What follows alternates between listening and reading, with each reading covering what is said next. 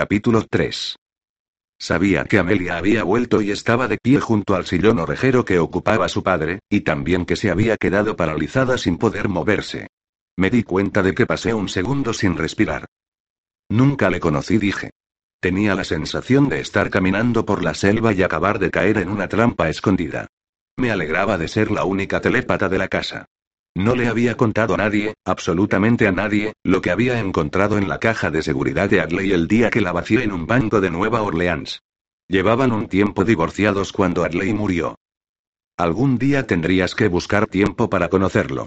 Es un hombre interesante, dijo Cope, como si no fuera consciente de estar lanzándome un auténtico obús.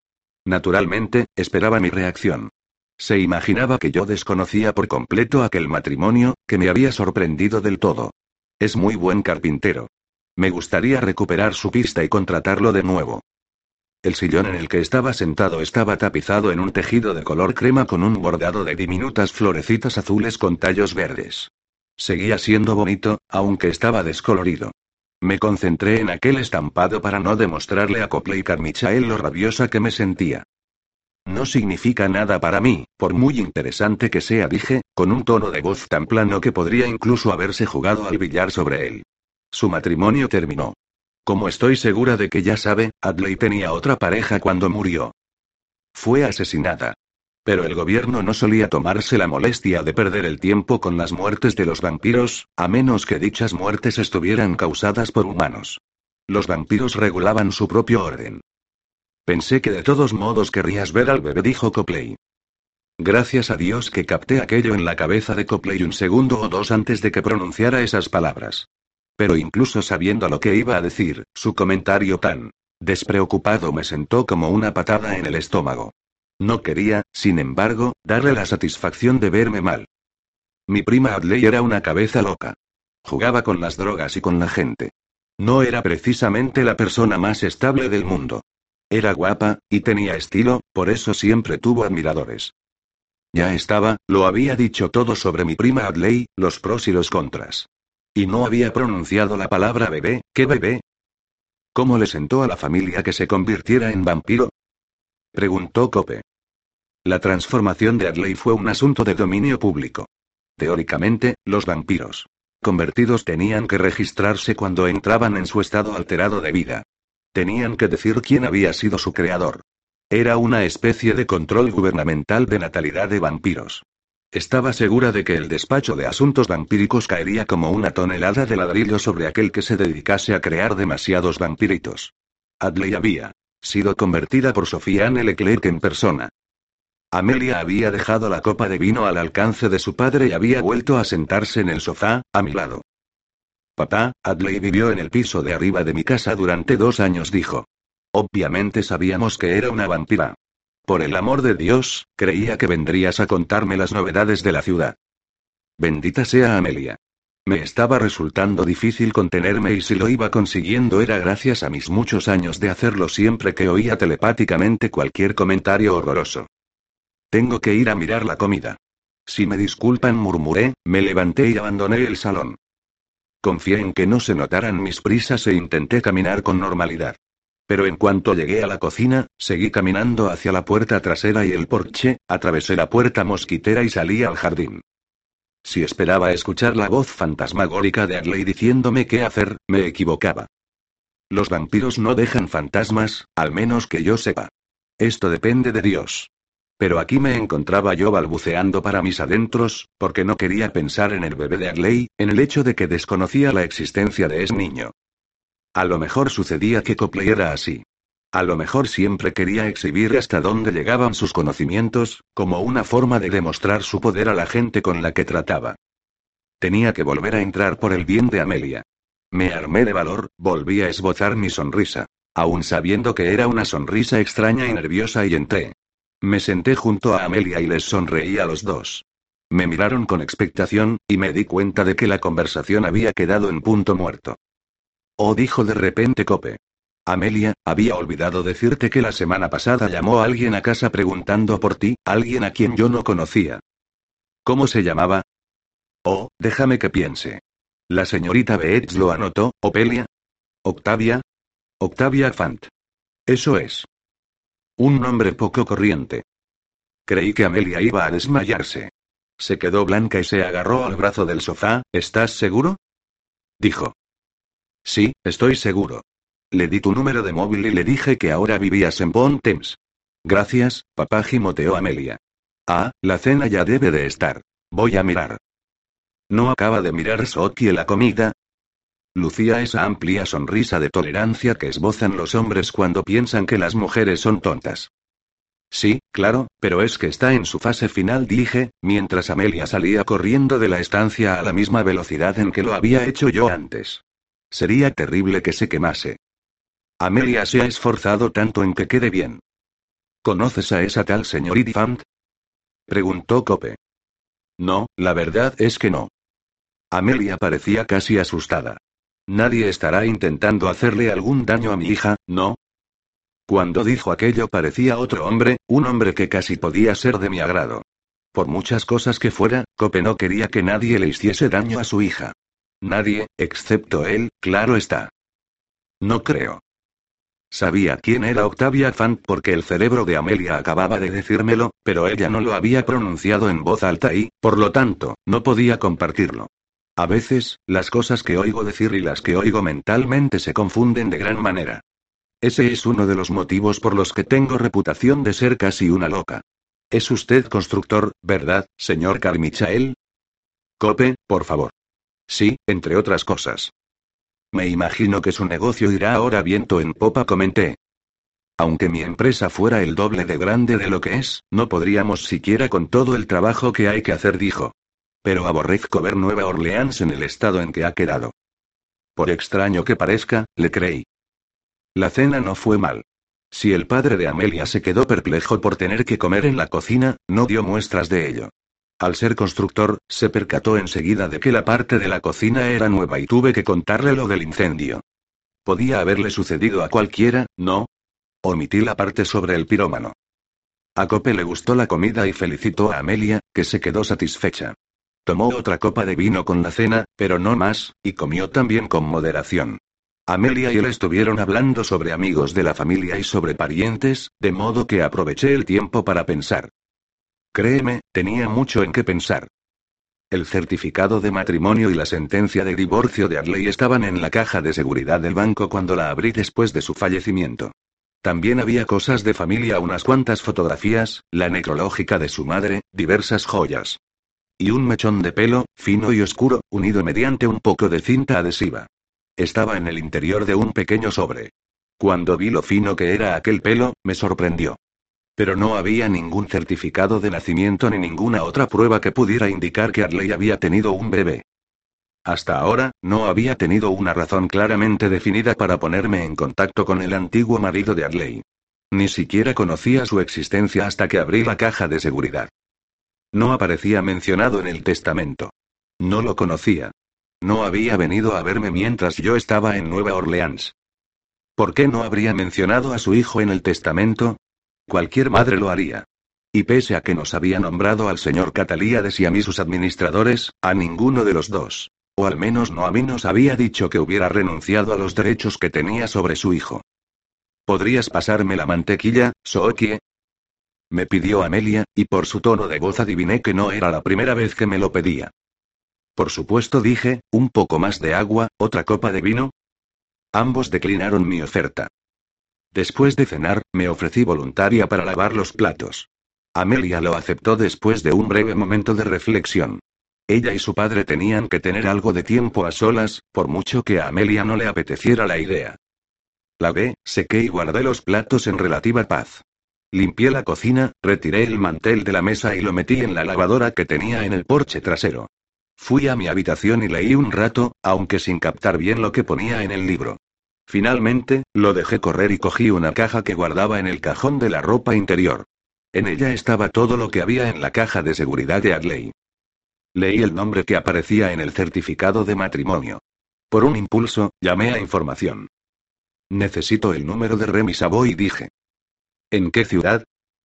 Nueva Orleans. El número está fuera de servicio. Pruebe en Metairie. Nada, señora. De acuerdo, gracias. Naturalmente, después del Katrina mucha gente había abandonado la ciudad y muchos de aquellos traslados se habían convertido en permanentes. En muchos casos, la gente que había huido del huracán no tenía ningún motivo para regresar. Y en muchísimos más, no tenía dónde vivir, ni trabajo que atender. Me pregunté cómo encontrar al exmarido de Adley. Me vino a la cabeza una solución muy poco agradable. Bill Compton era un genio de los ordenadores. A lo mejor podía encontrar la pista de Remy Savoy, averiguar dónde estaba ahora, descubrir si el niño estaba con él.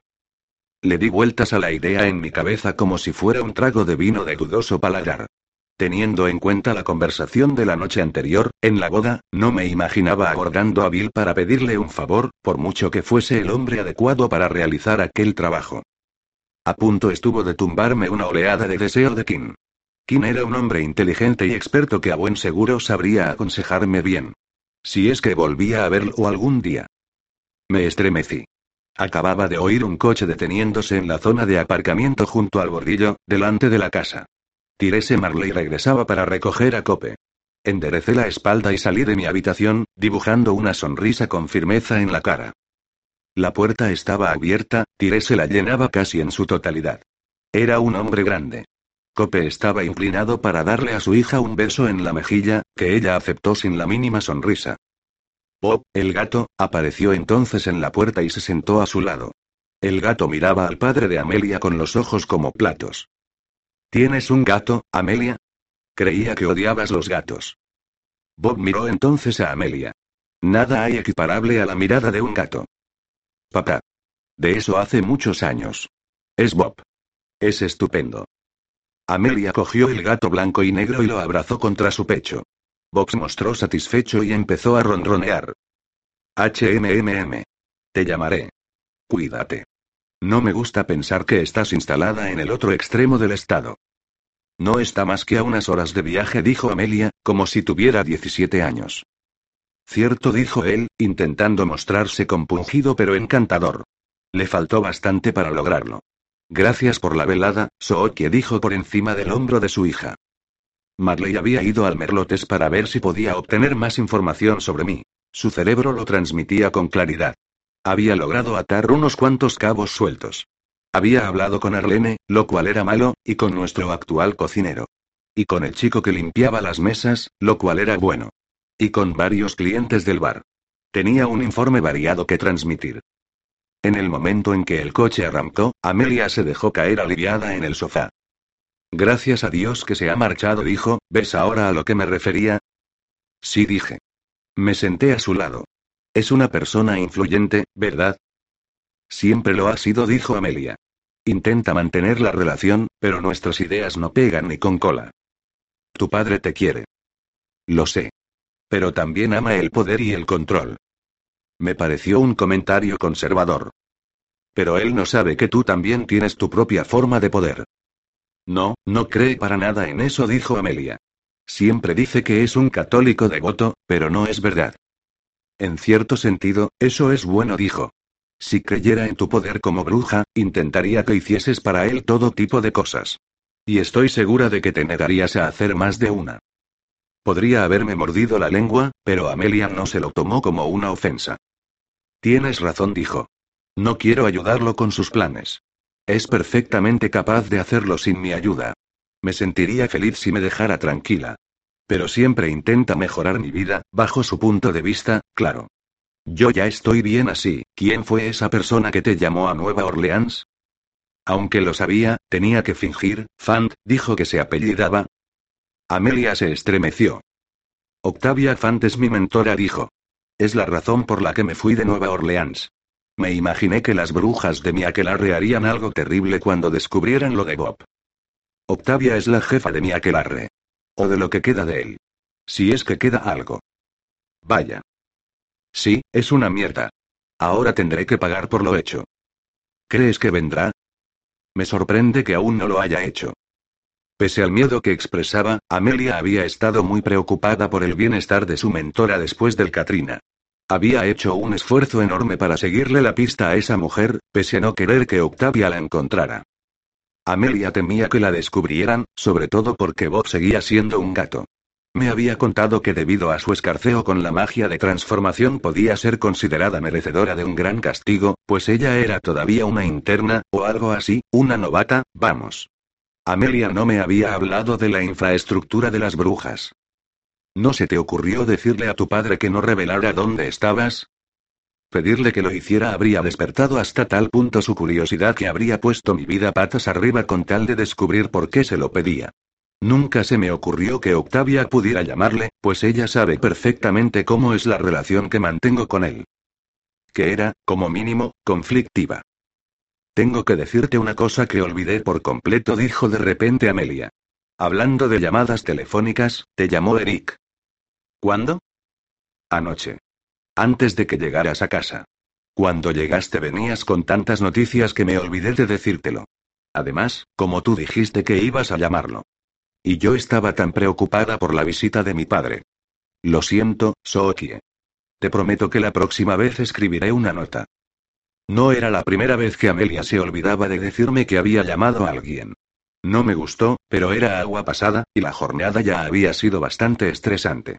Confiaba en que Eric hubiera averiguado lo sucedido con el dinero que la reina me debía por los servicios prestados en Rhodes. Seguía sin recibir el talón y no me apetecía molestarla después de que hubiese resultado tan malherida. Fui a mi habitación para llamar desde allí a Fantasía, que debía de estar lleno hasta los topes. El club abría todas las noches excepto los lunes. Fantasía, el bar con mordisco, dijo Clanky. Oh, estupendo. El vampiro que peor me caía. Articulé con cuidado mi solicitud. Clanky, soy Sookie. Eric me ha pedido que le devuelva su llamada. Hubo un instante de silencio. Estaba segura de que Clanky trataba de pensar si podía bloquearme el acceso a Eric. Decidió que no podía. Un momento dijo. Una breve pausa con el sonido de fondo de Strangers in the Night. Eric cogió entonces el teléfono. ¿Sí? Dijo. Siento no haberte llamado antes. Acabo de recibir tu mensaje. ¿Llamabas por mi dinero? Un momento de silencio. No, por algo completamente distinto. ¿Saldrás conmigo mañana por la noche? Me quedé mirando el teléfono. Era incapaz de pensar con coherencia. Dije por fin. Estoy saliendo con Kim, Eric. ¿Y cuánto tiempo hace que no lo ves? Desde Rhodes. ¿Cuánto tiempo hace que no tienes noticias de él? Desde Rhodes. Tenía la voz rígida. No me apetecía hablar con Eric de aquello, pero habíamos compartido sangre con la frecuencia suficiente como para tener un vínculo más fuerte del que a mí me gustaría. De hecho, aborrecía aquel vínculo que nos habíamos visto obligados a forjar. Pero cuando oía su voz, me alegraba. Cuando estaba con él, me sentía bella y feliz. Y no podía evitarlo. Creo que puedes concederme una noche, dijo Eric. No me parece que Kim te tenga muy ocupada. Un comentario malvado por tu parte. Es quien quien es cruel, prometiéndote que estaría aquí y no siendo fiel a su palabra. La voz de Eric tenía un elemento oscuro, un tono subterráneo de rabia. ¿Sabes lo que le ha pasado? Le pregunté, ¿sabes dónde está? Se produjo un silencio significativo. No dijo Eric con delicadeza. No lo sé. Pero hay alguien que quiere conocerte. Le prometí que me encargaría del encuentro. Me gustaría llevarte personalmente a Shreveport. De modo que no era una cita cita, ¿te refieres a ese tipo, Jonathan? Vino a la boda y se presentó. Tengo que decir que no me gustó mucho. Sin ánimo de ofensa, si es amigo tuyo. ¿Jonathan? ¿Qué Jonathan? Me refiero a ese tipo asiático. Quizá tailandés. Estaba anoche en la boda de los Bellefleur. Dijo que quería verme porque estaba en Shreveport y había oído hablar mucho de mí.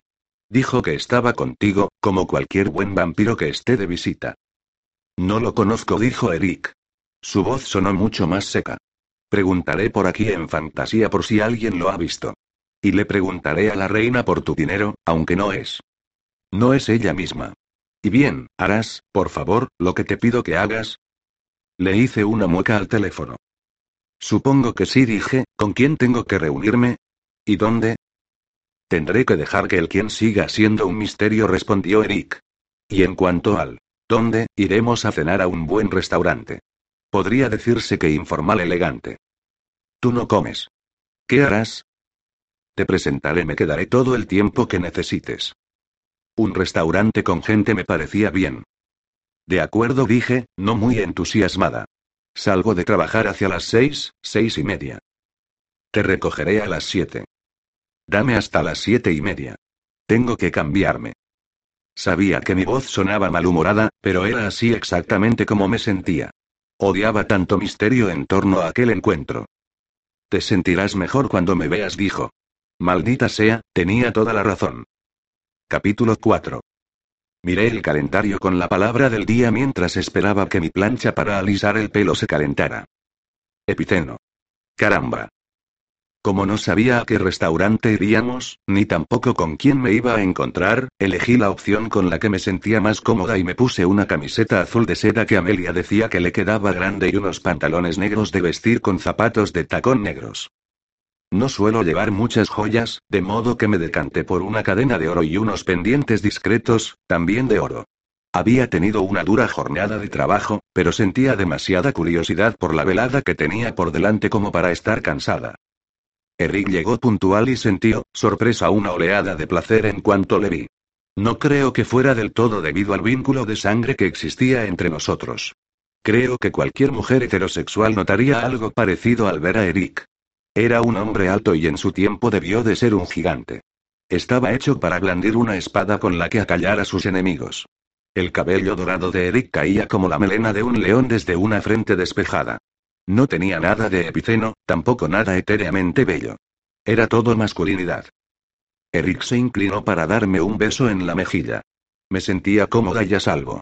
Este era el efecto que él tenía sobre mí ahora que habíamos intercambiado nuestra sangre más de tres veces. No la habíamos compartido por placer, sino por necesidad, al menos eso era lo que yo creía, pero el precio que había que pagar por ello era elevado. Ahora estábamos unidos y cuando lo tenía cerca de mí me sentía absurdamente feliz. Intentaba disfrutar de la sensación, pero ser consciente de que aquello no era del todo natural me complicaba las cosas. Eric había venido en su corbete y al verlo me alegré de haberme decidido por los pantalones. Entrar y salir de un coche así con discreción puede ser un procedimiento complicado cuando una lleva falda. De camino a Shreveport le conté cosas intrascendentes y me di cuenta de que Eric permanecía excepcionalmente en silencio. Intenté interrogarle acerca de Jonathan, el misterioso vampiro de la boda, pero Eric dijo, hablaremos de eso después. No has vuelto a verlo, ¿verdad? No respondí, ¿debería haberlo hecho? Eric negó con la cabeza. Se produjo entonces una incómoda pausa. Por su forma de sujetar el volante, estaba segura de que estaba armándose de valor para decir algo que no quería decir. Me alegro por tu bien de que André no sobreviviera al atentado. El hijo más querido de la reina, André, había muerto en el atentado de Rhodes. Pero no había muerto a causa de la explosión. Kim y yo habíamos sido los autores del hecho. La causa de su fallecimiento había sido un gran pedazo de madera que Kim le había hundido en el corazón mientras el vampiro yacía indefenso. Kim había matado a André por mi bien, porque sabía que André tenía unos planes para mí que con solo pensar en ellos me hacían tiritar de miedo. Estoy segura de que la reina debe de echarlo de menos, dije con cautela. Eric me lanzó una mirada. La reina está muy afligida, dijo. Y su curación la llevará aún muchos meses. Lo que iba a decir es. Su voz se cortó. Aquello no era muy típico de Eric. ¿Qué? Pregunté. Que me salvaste la vida, dijo. Me volví para observarlo, pero él seguía mirando al frente. Me salvaste la vida, y también la de Pam. Me agité incómoda en mi asiento. Sí, bueno. La señorita locuaz. El silencio se prolongó hasta que me di cuenta de que tenía que decir algo más. Tenemos un vínculo de sangre. Eric se quedó sin responder durante un buen rato. No fue principalmente por eso por lo que viniste a despertarme el día que el hotel voló por los aires, dijo. Pero no hablemos más de ello por ahora. Tienes una velada importante por delante. Sí, jefe, dije con mi lengua afilada, aunque solo para mis adentros. Estábamos en una parte de Shreveport que no me resultaba muy familiar. Quedaba lejos de la zona de compras, que conocía bastante bien. Nos encontrábamos en un barrio de casas grandes y jardines cuidados. Las tiendas eran pequeñas y caras. Lo que llaman boutiques. Nos adentramos entre un grupo de comercios de ese estilo. Estaban dispuestos en forma de L y el restaurante, detrás de ellos. Se llamaba Les Deux Poisons. Había unos ocho coches aparcados delante, cada uno de ellos por el valor de mis ingresos anuales. Bajé la vista para observar mi vestimenta, y de pronto me sentí incómoda. No te preocupes, estás preciosa, dijo Eric en voz baja. Se inclinó para desabrochar mi cinturón de seguridad. Me quedé asombrada y cuando se enderezó volvió a besarme, esta vez en la boca. Sus brillantes ojos azules destacaban sobre el blanco de su cara. Parecía tener en la punta de la lengua toda una historia. Pero entonces la engulló y salió del coche, lo rodeó y me abrió la puerta. ¿Y si no era yo la única que se sentía así por nuestro vínculo de sangre? Por su tensión me di cuenta de que estaba a punto de vivir un acontecimiento importante y empecé a tener miedo. Comenzamos a caminar hacia el restaurante y Eric me cogió la mano, acariciándome distraídamente la palma con el pulgar. Me sorprendió descubrir que existía una línea directa que conectaba la palma de mi mano con la con la mujer atrevida que llevaba dentro. Entramos en el vestíbulo, donde había una pequeña fuente y una mampara que impedía ver a los comensales. La mujer que estaba detrás del podio de la entrada era muy guapa y de raza negra, con el pelo cortado al uno. Llevaba un vestido drapeado de color naranja y marrón y los tacones más altos que había visto en mi vida. La miré con atención, observé el diseño de su cerebro y descubrí que era humana. Le lanzó una luminosa sonrisa a Eric y tuvo el suficiente sentido común para ofrecerme también a mí otra. ¿Serán dos? Dijo. Hemos quedado con alguien, dijo Eric. Oh, el caballero. Sí. Por aquí, por favor. Después de sustituir su sonrisa por una mirada casi de envidia, se giró y caminó elegantemente hacia las mesas. Eric me indicó con un gesto que la siguiera. El interior estaba bastante oscuro y sobre las mesas, cubiertas con manteles blancos como la nieve y servilletas sofisticadamente dobladas, había velas. Yo tenía los ojos clavados en la espalda de la recepcionista, de modo que cuando de repente se detuvo, no entendí de inmediato que lo había hecho en la mesa en que debíamos sentarnos. Se hizo a un lado. Sentado delante de mí estaba aquel hombre tan encantador al que había visto en la boda dos noches antes. La recepcionista dio media vuelta sobre sus altísimos tacones, tocó el respaldo de la silla situada a la derecha del hombre para indicar que yo debía sentarme allí y nos dijo que enseguida llegaría nuestro camarero. El hombre se levantó para retirarme la silla. Miré de reojo a Eric, que movió afirmativamente la cabeza. Me situé delante de la silla y el hombre la empujó hacia adelante en el momento justo. Eric no se sentó. Deseaba que me explicase lo que estaba ocurriendo, pero no dijo nada. De hecho, casi parecía triste. El atractivo hombre me miró directamente. Hija dijo, para llamar mi atención. Entonces se echó hacia atrás su largo pelo dorado. Ninguno de los demás comensales estaba en posición de ver lo que me mostraba. Tenía las orejas puntiagudas. Era un hada. Conocía a dos hadas más. Pero evitaban a los vampiros por encima de todo, ya que el olor a hada era tan embriagador para un vampiro como el olor de la miel lo es para un oso. Según me había comentado un no muerto especialmente dotado con el sentido del olfato, yo poseía algo de sangre de hada. Muy bien dije, para darle a entender que había tomado nota de sus orejas. Sookie, te presento a Niall Brigant, dijo Eric. Pronunció el nombre como Niall. Hablará contigo durante la cena. Yo estaré fuera por si me necesitas. Inclinó rígidamente la cabeza en dirección al hada y se marchó. Vi a Eric irse y me volví, ansiosa. Entonces sentí una mano sobre la mía y me encontré mirando a los ojos de aquel hombre. Como ha dicho, me llamo Niall. Su voz era clara, asexuada, resonante. Tenía los ojos verdes, del verde más profundo imaginable. Bajo la luz trémula de la vela, el color apenas tenía importancia, era su profundidad lo que llamaba la atención. Sentía su mano sobre la mía ligera como una pluma, pero muy caliente. ¿Quién es usted? Pregunté, y no le pedía precisamente que me repitiera su nombre. Soy tu bisabuelo, dijo Niall Brigant. Oh, mierda, dije, y me tapé la boca con la mano. Lo siento, yo solo. Negué con la cabeza, mi bisabuelo, Dije, probando qué tal sentaba la palabra. Niall Brigant hizo una delicada mueca. En un hombre normal, el gesto habría resultado afeminado, pero no en Niall. Los niños de por aquí llaman a sus abuelos papau. Me encantaría ver cómo reaccionaría a eso. Aquella idea me ayudó a recuperar un poco el sentido. Explíquese, por favor, dije muy educadamente. Llegó entonces el camarero para preguntarnos qué queríamos beber y recitar las especialidades del día.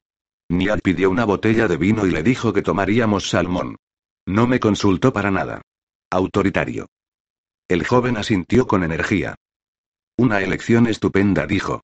Era un hombre lobo y aunque habría esperado que sintiese cierta curiosidad por Niall, quien, al fin y al cabo, era un ser sobrenatural que no abundaba, parecía estar mucho más interesado en mí. Lo atribuí a la juventud del camarero y a mis tetas. Y he de decir una cosa extraña acerca de conocer a mi autoproclamado pariente, en ningún momento dudé de su sinceridad.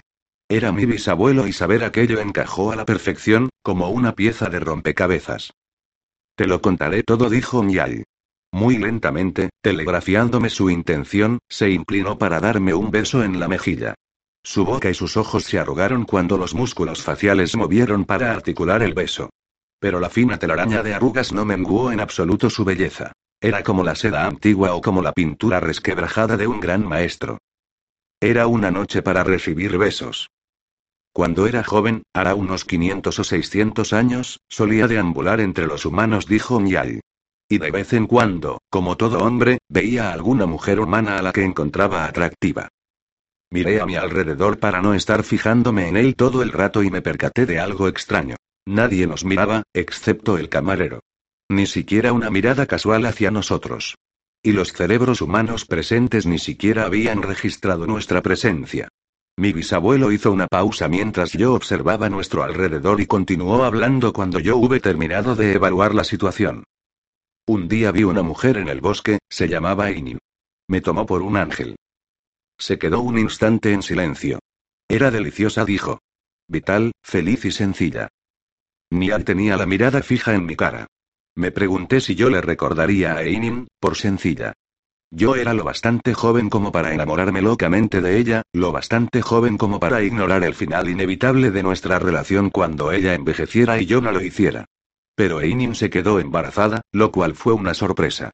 Einin dio a luz gemelos, algo bastante habitual entre las hadas. Einin y los dos niños sobrevivieron al parto, lo cual no solía ser siempre así en aquellos tiempos. A su hijo mayor lo llamó Fintan. Y al segundo lo llamó Dermot. El camarero nos trajo el vino y me despertó del hechizo que la voz de Niall ejercía sobre mí. Era como estar sentada junto a un fuego en el bosque escuchando una antigua leyenda. Y de golpe, ¡pam! Estábamos en un restaurante moderno en Shreveport, Luisiana, rodeados de gente que no tenía ni idea de lo que sucedía. Levanté automáticamente mi copa y probé el vino. Me consideré con derecho a hacerlo. Fintan, el medio hada, era tu abuelo paterno, Sookie dijo Nyal. No. Sé perfectamente quién era mi abuelo. Me temblaba un poco la voz, me di cuenta, aunque seguía hablando en voz baja. Mi abuelo era Michel Stacouse, que se casó con Adele Ale. Mi padre era Corbett Ale Stacouse, y él y mi madre murieron como consecuencia de una inundación repentina que tuvo lugar cuando yo era pequeña. Me crió mi abuela Alele. Aunque recordaba al vampiro de Mississippi que me había dicho que en mis venas corrían rastros de sangre de hada, y realmente creía que el hombre que tenía delante era mi bisabuelo, no conseguía casar con todo aquello la imagen que hasta ahora había tenido de mi familia. ¿Cómo era tu abuela? preguntó Niall. Me crió sin tener por qué hacerlo, dije. Nos acogió a mí y a mi hermano Jason en su casa y se esforzó mucho en sacarnos adelante. Lo aprendimos todo de ella. Nos quería. Ella tuvo dos hijos y los enterró a ambos y, pese a que aquello debió de estar a punto de matarla, siguió siendo fuerte por nosotros. De joven era muy bella, dijo Mial. Sus ojos verdes se posaron en mi rostro, como si intentara encontrar en su nieta algún rastro de aquella belleza. Me lo imagino, dije, aunque no muy segura. No es muy normal pensar en la belleza de tu abuela, al menos en el mundo normal. La vi después de que Fintan la dejara embarazada, dijo Mial. Era encantadora. Su marido le había dicho que no podría darle hijos. Que había tenido paperas en el momento más inadecuado. Es una enfermedad, ¿verdad? Asentí. Conoció a Fintan un día mientras estaba sacudiendo una alfombra en el tendedero, detrás de la casa donde vives ahora. Él le pidió un vaso de agua. Se enamoró en el acto. Ella deseaba tanto tener hijos, que él le prometió que se los daría. Ha mencionado antes que las hadas y los humanos no solían tener descendencia al aparearse. Pero Fintan era solo hada a medias. Y ya sabía que podría darle un hijo a una mujer. Niad hizo una mueca. La primera mujer a la que amó murió en el parto, pero tu abuela y su hijo corrieron mejor suerte y luego, dos años después, tuvo otra hija de Fintan. Sería que él la violó, dije, esperando casi que así fuera. Mi abuela era la mujer más fiel que he conocido. No me la imaginaba engañando a nadie para nada, sobre todo después de haber prometido ante Dios serle fiel a mi abuelo.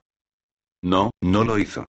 Ella quería hijos, aunque no quería serle infiel a su esposo. A Fintan no le importaban los sentimientos de los demás, y la deseaba desesperadamente, dijo Nyal. Pero nunca fue violento. Nunca la habría violado. Pero mi hijo podía convencer a una mujer para que hiciese cualquier cosa, incluso algo que fuera en contra de su moral. Y si ella era muy bella, también lo era él. Intenté ver en la abuela a la que yo conocí la mujer que debió de ser. Y no pude. ¿Cómo era tu padre, mi nieto? Preguntó Niall. Un hombre muy guapo, dije. Y muy trabajador. Fue un buen padre. Niall sonrió, ¿qué sentía tu madre por él? La pregunta cortó en seco los cálidos recuerdos que tenía de mi padre. Ella. Se desvivía totalmente por él. Tal vez a expensas de sus hijos. ¿Estaba obsesionada? El tono de voz de Niall no era crítico, sino seguro, como si conociese ya mi respuesta. Era realmente posesiva, admití. Aunque yo solo tenía siete años cuando murieron, ya me daba cuenta de eso. Supongo que me imaginaba que era normal. Ella quería prestarle a él toda su atención. A veces, Jason y yo nos interponíamos. Y recuerdo que también era terriblemente celosa. Intenté que sonase gracioso, como si los tremendos celos que mi madre sentía fueran una peculiaridad encantadora. Era la parte de hada de él lo que la vinculaba con tanta fuerza, dijo Miai. Hay humanos que responden así. Ella veía lo sobrenatural de él y la tenía fascinada. Dime, ¿era buena madre? Lo intentaba, musité. Lo había intentado. Mi madre sabía ser buena madre en teoría. Sabía cómo actuaba una buena madre con sus hijos. Lo hacía todo como es debido pero sin convicción. Sin embargo, su verdadero amor era para mi padre, que estaba perplejo ante la intensidad de su pasión. Así lo veo ahora, como adulta. De pequeña, me sentía confusa y herida. El hombre lobo pelirrojo nos trajo la ensalada y la dejó en la mesa. Deseaba preguntarnos si queríamos alguna cosa más, pero estaba demasiado asustado. Había captado la atmósfera especial de la mesa. ¿Por qué ha decidido ahora venir a verme? Pregunté, ¿cuánto tiempo hace que conoce mi existencia? Deposité la servilleta en mi regazo y cogí el tenedor. Tenía que empezar a comer. Siempre me inculcaron que la comida no debe desperdiciarse. Mi abuela. La que había mantenido relaciones sexuales con un hombre que era medio hada que había aparecido en el jardín como un perro extraviado. Las suficientes relaciones sexuales durante el período de tiempo suficiente como para darle dos hijos. Conozco la existencia de tu familia desde hace 60 años, más o menos. Pero mi hijo Fintan me prohibió veros. Se puso un trozo de tomate en la boca con delicadeza, lo mantuvo allí, reflexionó sobre él y lo masticó. Comía igual que comería yo si estuviese en un restaurante indio o nicaragüense. ¿Qué fue lo que cambió? Dije, pero lo averigüé sola. Su hijo ha muerto. Sí dijo, y dejó el tenedor sobre la mesa. Fintan ha muerto. Al fin y al cabo, era medio humano. Vivió 700 años. ¿Se suponía que tenía que opinar sobre esto? Me sentía aturdida, como si Niad me hubiera inyectado procaína en mi centro emocional. Seguramente debería preguntar cómo había muerto mi. Mi abuelo, pero no tenía valor suficiente para hacerlo. De modo que decidió venir a contarme esto. ¿Por qué? Me sentía orgullosa de aparentar tanta calma. Soy viejo, incluso para los míos. Me apetecía conocerte. No puedo pagar las culpas por cómo es tu vida debido a la herencia que te aportó Fintan. Pero intentaré hacerte la vida un poco más fácil, si me lo permites. ¿Puede hacer que desaparezca mi telepatía? Pregunté. Me recorrió un rayo de esperanza, mezclado con miedo, claro está. Estás preguntándome si puedo liberarte de algo que está en la fibra de tu ser, dijo Mial. No, no puedo hacerlo. Me derrumbé en mi asiento. Pensé que debía preguntarse, lo dije, reprimiendo las lágrimas, ¿tengo tres deseos, o eso solo es para los genios? Niad me miró muy serio. Mejor que nunca te encuentres con un genio, dijo. Y no soy un personaje gracioso. Soy un príncipe. Lo siento, dije. Me está costando un poco enfrentarme a todo esto. Bisabuelo. No recordaba a mis bisabuelos humanos. Mis abuelos sí, de acuerdo, ya sé que uno de ellos no era en realidad mi abuelo, no tenían en absoluto el aspecto de aquella bella criatura, ni actuaban como él. El abuelo Stacous murió 16 años atrás, y los padres de mi madre habían muerto antes de que yo alcanzara la adolescencia. Pero había conocido a mi abuela Adele mucho mejor que a cualquiera de los demás, de hecho, mucho mejor que a mis verdaderos padres. Una pregunta dije, ¿cómo es que Eric ha venido a buscarme para traerme aquí? Al fin y al cabo, usted es un hada. Los vampiros se vuelven locos cuando huelen a hada. De hecho, la mayoría de los vampiros perdía su autocontrol si estaba cerca de un hada. Solo un vampiro muy disciplinado podía comportarse como es debido teniendo un hada al alcance de su olfato. A mi hada madrina, Claudine, le aterrorizaba estar cerca de un chupasangre. Puedo anular mi olor, dijo Mial. Pueden verme, pero no olerme. Es una magia muy práctica. Como habrás podido observar, puedo hacer que los humanos ni siquiera se percaten de mi presencia. Tal como me dijo aquello, me hizo intuir que no solo era muy viejo y muy poderoso, sino que además era muy orgulloso. ¿Fue usted quien me envió a Claudine? Dije. Sí, y espero que te haya sido de utilidad. Solo la gente que tiene sangre de hada puede mantener esa relación con un hada. Sabía que la necesitabas. Oh, sí, me salvó la vida, dije. Ha sido maravillosa. Incluso me había llevado de compras, ¿son todas las hadas tan agradables como Claudine, o tan bellas como su hermano? Claude, stripper masculino y ahora empresario emprendedor, era guapísimo, aunque tenía la personalidad de un nabo engreído. Los humanos nos encuentran a todos muy bellos, aunque haya hadas que pueden resultar realmente desagradables. Muy bien, ahora venía la parte mala. Tenía la fuerte sensación de que descubrir que tenía un bisabuelo que era un hada de pura sangre era una buena noticia, desde el punto de vista de Niall, pero que este asunto no iba a ser del todo una perita en dulce. Ahora llegaba la parte de las malas noticias. Han pasado muchos años sin que te encontrara, dijo Niall, en parte porque este era el deseo de Fintan. ¿Y él me vigilaba? Casi sentía calor en el corazón de imaginármelo. Mi hijo estaba arrepentido de haber condenado a dos hijos a esta existencia medio sí, medio no que él había vivido como hada aunque no fuera realmente un hada. Me temo que los de nuestra raza no se portaron bien con él. Mi bisabuelo tenía la mirada fija al frente. Hice todo lo posible por defenderlo, pero no fue suficiente. Fintan descubrió además que no era lo bastante humano como para pasar por tal. Solo podía parecerlo durante un breve tiempo. Normalmente no es así, Pregunté con mucha curiosidad. No. Y solo por una décima de segundo, vi una luz casi cegadora y a mí en medio de ella, bello y perfecto. No es de extrañar que Inin creyera que era un ángel. Claudine me contó que está tratando de ascender en la escala. Dije, ¿qué significa eso? No sabía muy bien qué decir. Me sentía apabullada con tanta información y me esforzaba para mantenerme emocionalmente en pie, aunque creo que con escaso éxito.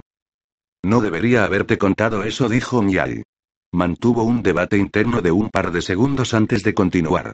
Los cambiantes son humanos con una variación genética, los vampiros son humanos muertos transformados en otra cosa, pero lo único que tenemos las hadas en común con los humanos es nuestra forma básica. Existen muchos tipos de hadas. Desde los seres grotescos, como los duendes, hasta los más bellos, como nosotros. Y eso lo dijo con total naturalidad. ¿Existen los ángeles? Los ángeles son una forma más, una forma que ha experimentado una transformación casi completa, física y moral. Convertirse en ángel puede llevar cientos de años. Pobre Claudine. Pero basta ya de todo esto, dijo Mial. Quiero saber cosas de ti. Mi hijo me mantuvo apartado de tu padre y de tu tío, y luego de sus hijos. Su muerte llegó demasiado tarde para que me diera tiempo a conocer a tu prima Adley. Pero ahora puedo verte y tocarte. Lo que, por cierto, Niall estaba haciendo de una manera que no era exactamente humana cuando su mano no cogía la mía, estaba posada sobre mi hombro o en mi espalda. No es precisamente que los humanos nos relacionemos así, pero no me molestaba. No al menos como cabría imaginar, pues ya me había dado cuenta de que a Claudine también le gustaba mucho el contacto físico. Y teniendo en cuenta que con las hadas no podía establecer vibraciones telepáticas, a mí me resultaba tolerable. Con un ser humano normal, habría recibido un bombardeo de pensamientos, pues el contacto físico aumentaba mi sensibilidad telepática. ¿Tuvo Fintan más hijos o nietos? Pregunté. Estaría bien tener más familia.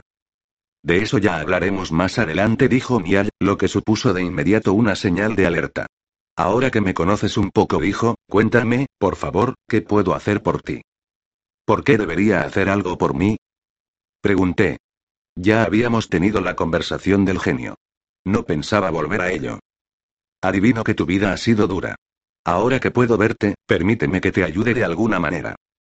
Me envió a Claudine. Ha sido una gran ayuda, repetí. Sin el apoyo de mi sexto sentido, me costaba comprender el conjunto emocional y mental de mi bisabuelo. ¿Lloraba la muerte de su hijo? ¿Cómo había sido en realidad la relación entre ellos? ¿Pensaría Fintan que estaba haciendo una buena obra manteniendo a su padre alejado de los Stacouse durante todos aquellos años? ¿Sería malo mía yo tendría malas intenciones con respecto a mí? De haberlo querido, podría haberme hecho cualquier cosa terrible desde lejos sin tomarse la molestia de conocerme y pagar una cena cara. No quiere explicar nada más, ¿verdad? Niad negó con la cabeza, haciendo que su pelo, hebras de oro y plata de una exquisitez increíble, le rozara los hombros. Tuve entonces una idea. ¿Podría encontrar a mi novio? Pregunté esperanzada. ¿Tienes un hombre? Además del vampiro, Eric no es mi hombre, pero como he tomado su sangre unas cuantas veces, y él ha tomado la mía. Por eso te he abordado a través de él. ¿Tienes un vínculo con él? Sí. Conozco a Eric Nortman desde hace mucho tiempo. Pensé que vendría si él te lo pedía. ¿Hice mal? Su pregunta me tomó por sorpresa. No, señor, respondí. No creo que hubiera venido de no haberme advertido él que todo iría bien.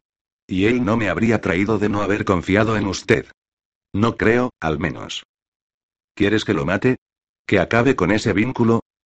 No. Dije, excitada pero en sentido negativo, no.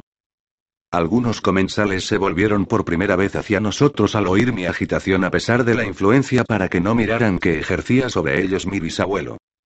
Cuéntame de tu otro novio, dijo Mial, y comió un poco más de su salmón, ¿quién es y cuándo desapareció? Skin, el hombre tigre dije. No sé nada de él desde la explosión de Rhodes. Resultó herido, pero lo vi aquel mismo día. Sí, he oído hablar sobre el atentado del piramid, dijo Mial, ¿estabas allí? Se lo conté, y mi recién descubierto bisabuelo me escuchó con una refrescante ausencia de crítica. No se mostró ni horrorizado ni atónito, ni sintió lástima por mí. Me gustó aquello. Aproveché mientras iba hablando para reagrupar mis emociones. ¿Sabe qué? Dije cuando se produjo una pausa natural. No busque a Kim. Él sabe de sobra dónde estoy y tiene mi número de teléfono. Aparecerá cuando intuya que puede hacerlo, me imagino. ¿O no? Pero eso me deja sin nada que hacer a modo de regalo para ti, dijo mi bisabuelo. Dejémoslo para más adelante, dije con una sonrisa. Ya se presentará cualquier cosa. ¿Puedo? ¿Puedo hablar sobre usted? ¿A mis amigos? Pregunté. No, supongo que no. No me imaginaba contándole a mi amiga Tara que tenía un nuevo bisabuelo que era un hada. Amelia quizá lo entendería un poco más. Quiero que nuestra relación se mantenga en secreto, dijo él. Me alegro mucho de haberte encontrado por fin y quiero conocerte mejor. Me acarició la mejilla. Pero tengo enemigos poderosos y no quiero que se les ocurra hacerte daño para herirme a mí. Moví afirmativamente la cabeza. Lo comprendía. Pero resultaba un poco desalentador tener un nuevo pariente y tener prohibido hablar de él. La mano de Niall abandonó mi mejilla para posarse de nuevo sobre mi mano. ¿Y Jason? Pregunté, ¿piensa hablar también con él? Jason dijo, expresando disgusto en su rostro. No sé por qué, pero esa chispa especial le pasó de largo. Sé que está hecho del mismo material que tú, pero mi sangre solo se ha puesto de manifiesto en él en su capacidad para atraer amantes, algo que, al fin y al cabo, no es muy recomendable. Ni comprendería ni valoraría nuestra relación. Mi bisabuelo dijo aquello con un tono algo altanero. Me dispuse a salir en defensa de Jason, pero cerré la boca. En secreto, tenía que admitir que, con toda probabilidad, Niall tenía razón. Jason le pediría un montón de cosas y se iría de la lengua. Lo veré a menudo. Pregunté entonces, tratando de no parecer indiferente. Era consciente de que me expresaba con torpeza, pero no sabía aún cómo enmarcar aquella nueva y extraña relación. Intentaré visitarte con la frecuencia con la que lo haría cualquier otro pariente, dijo. Traté de imaginármelo. Niall y yo comiendo en el palacio de la hamburguesa. ¿Compartiendo el banco en la iglesia algún domingo? Me parecía que no. Me da la sensación de que hay muchas cosas que no me cuenta, dije sin rodeos.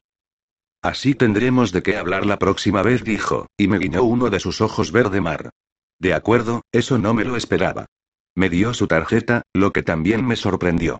En ella decía simplemente Niad Brigante aparecía un número de teléfono. Puedes llamarme a este número en cualquier momento. Siempre responderá alguien. Gracias, dije. Me imagino que conoce también mi número. Asintió. Supuse que iba a marcharse ya, pero se hizo el remolón. Parecía tan reacio a irse como yo. Y bien dije, y tosí para aclararme la garganta, ¿a qué se dedica todo el día? No sé cómo explicar lo extraño y fantástico que me resultaba estar en compañía de un familiar. Yo solo tenía a Jason, y no era lo que puede decirse un hermano de aquellos a los que se lo explicas todo. Sabía que podía contar con él en caso de apuro, pero salir juntos. Eso no iba a suceder nunca. Mi bisabuelo respondió a mi pregunta, pero cuando posteriormente traté de recordar su respuesta, no conseguí nada concreto. Supongo que es debido a su magia de príncipe de las hadas. Me contó que era copropietario de un par de bancos, de una empresa que fabricaba mobiliario para jardín y eso me pareció extraño de otra dedicada a la medicina experimental. Lo miré dubitativa. Medicamentos para humanos dije, para asegurarme de que lo había entendido correctamente. Sí. En su mayoría replicó. Pero algunos de los científicos que trabajan allí crean cosas especiales para nosotros. Para las hadas. Asintió, acompañando el movimiento de su cara con ese pelo tan fino como la barba de maíz. Hoy en día hay mucho hierro, dijo. No sé si te has dado cuenta de que somos muy sensibles al hierro. Y aunque siempre llevamos guantes, podrían resultar demasiado llamativos en el mundo actual. Miré la mano derecha que tenía posada sobre la mía. La retiré y acaricié su piel. Resultaba curiosamente suave. Es como un guante invisible, dije. Exactamente. Asintió. Una de sus células. Pero ya basta de hablar de mí. Justo cuando la cosa empezaba a ponerse interesante, pensé. Pero noté que mi bisabuelo aún no tenía la confianza necesaria en mí como para revelarme todos sus secretos. Niad me preguntó sobre mi trabajo y sobre mi rutina diaria, como haría cualquier bisabuelo de verdad. Aunque me di cuenta de que no le gustaba mucho la idea de que su bisnieta trabajara, que lo hiciera en un bar no pareció molestarle especialmente. Como ya he dicho, era complicado leer a Mial. Sus pensamientos eran exclusivamente suyos, pero sí advertí que de vez en cuando dejaba alguna cosa sin decir. Acabamos por fin de cenar y miré el reloj. Me quedé asombrada al ver que habían pasado muchas horas. Tenía que irme. Me tocaba trabajar al día siguiente. Me disculpé, le agradecí a mi bisabuelo la cena, me daban aún escalofríos al pensar en él en esos términos y, dubitativa, me incliné para darle un beso en la mejilla igual que él había hecho previamente. Me pareció que contenía la respiración al recibir mi beso. Su piel era cálida y lustrosa al contacto. Pese a su aspecto humano, el tacto no lo era en absoluto. Se levantó para despedirse de mí pero se quedó en la mesa. Para pagar la cuenta, me imaginé. Salí sin advertir por dónde pasaba. Eric me esperaba en el aparcamiento. Mientras lo hacía, se había tomado un trueblo y había estado leyendo en el coche, aparcado bajo una farola. Me sentía agotada. No me di cuenta de hasta qué punto me había destrozado los nervios la cena con Niall hasta que me alejé de su presencia. Pese a que había pasado toda la cena sentada en una silla cómoda, estaba cansada como si hubiéramos estado hablando mientras corríamos. Niall había logrado ocultarle a Eric el olor a hada, pero por el movimiento de sus aletas de la nariz comprendí que yo estaba impregnada de aquel aroma tan embriagador. Eric cerró los ojos extasiado y hasta se relamió. Me sentía como un costillar al alcance de un perro hambriento. Basta ya dije. No estaba de humor. Eric se controló con un enorme esfuerzo. Cuando hueles así dijo, lo único que quiero es follarte y morderte y restregarme contra ti. Una explicación bastante clara, y no voy a decir que por un segundo dividido entre lujuria y miedo no me imaginara tal actividad. Pero tenía asuntos más importantes en los que pensar. Para el carro dije, ¿qué sabes sobre las hadas? Aparte de lo de su olor. Eric me miró ya más tranquilo. Tanto masculinas como femeninas, resultan encantadoras. Son increíblemente duras y feroces. No son inmortales, pero viven mucho tiempo a menos que algo les suceda. Se les puede matar con hierro, por ejemplo. Hay otras formas de matarlas, pero es complicado. Suelen ser reservadas. Les gustan los climas templados. No sé qué comen ni qué beben cuando están solas. Prueban la comida de otras culturas. He visto incluso cómo un hada probaba sangre. Se tienen en más alta estima de la que deberían. Si dan su palabra, la cumplen. Se detuvo un momento a pensar. Tienen distintos hechizos. No todas pueden hacer las mismas cosas. Y son muy mágicas. Su esencia es esa. No tienen dioses, excepto su propia raza, por lo que a menudo se las confunde con dioses. De hecho, las hay que incluso han adoptado los atributos de una deidad.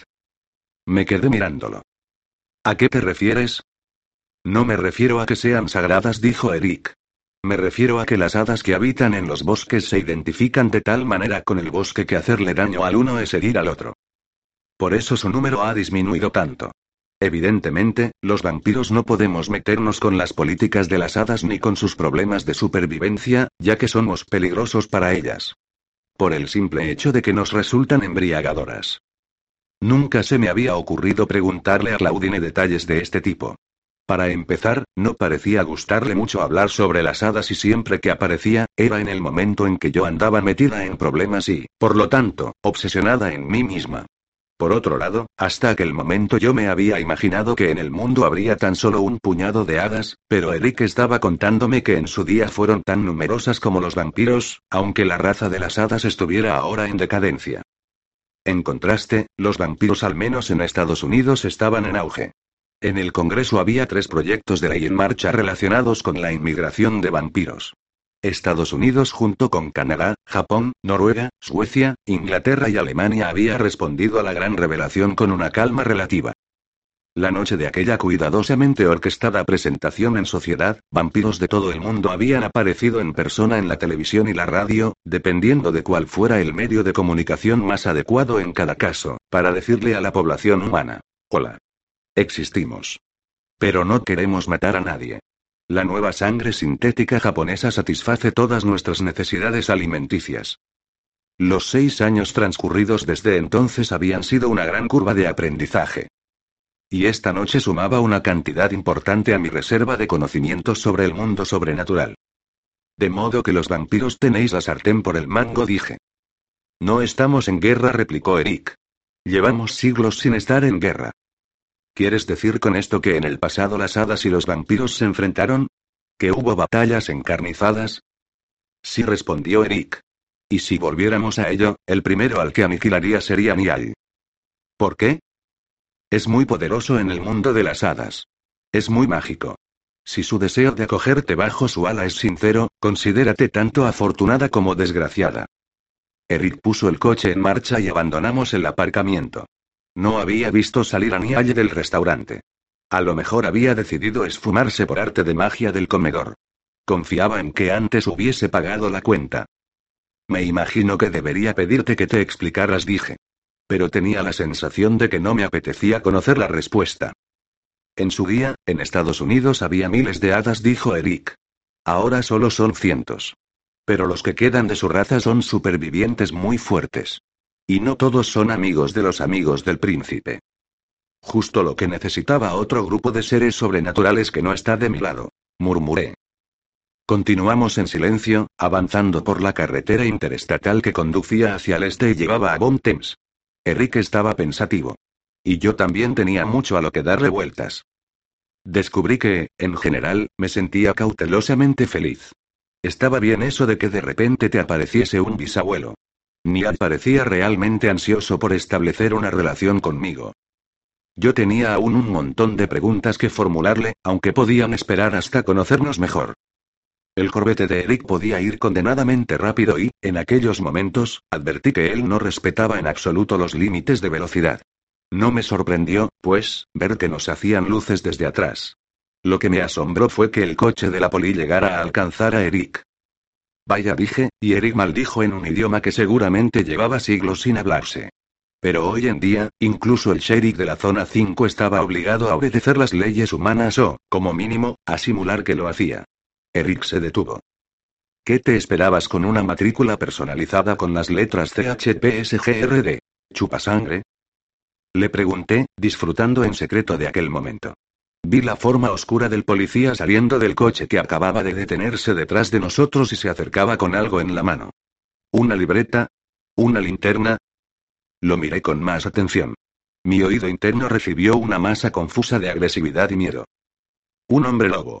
Algo va mal, dije, y la mano de Eric me empujó hacia el suelo, lo que podría haberme servido de cobijo si el coche no hubiera sido un corbete. Y entonces, el policía se acercó a la ventanilla e intentó dispararme.